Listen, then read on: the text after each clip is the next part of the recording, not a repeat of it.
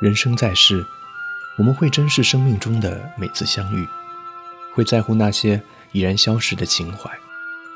但是在平凡的生活中，一定会有没能对某人诉说的话，那个曾让我们在最初的岁月中所深深眷恋的人。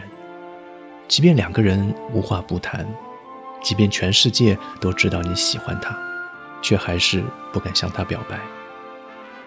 我们总是喜欢把友情和爱情混同在一起，以为做不了恋人，还能做最好的朋友；以为可以有大把的时间守候在他身旁。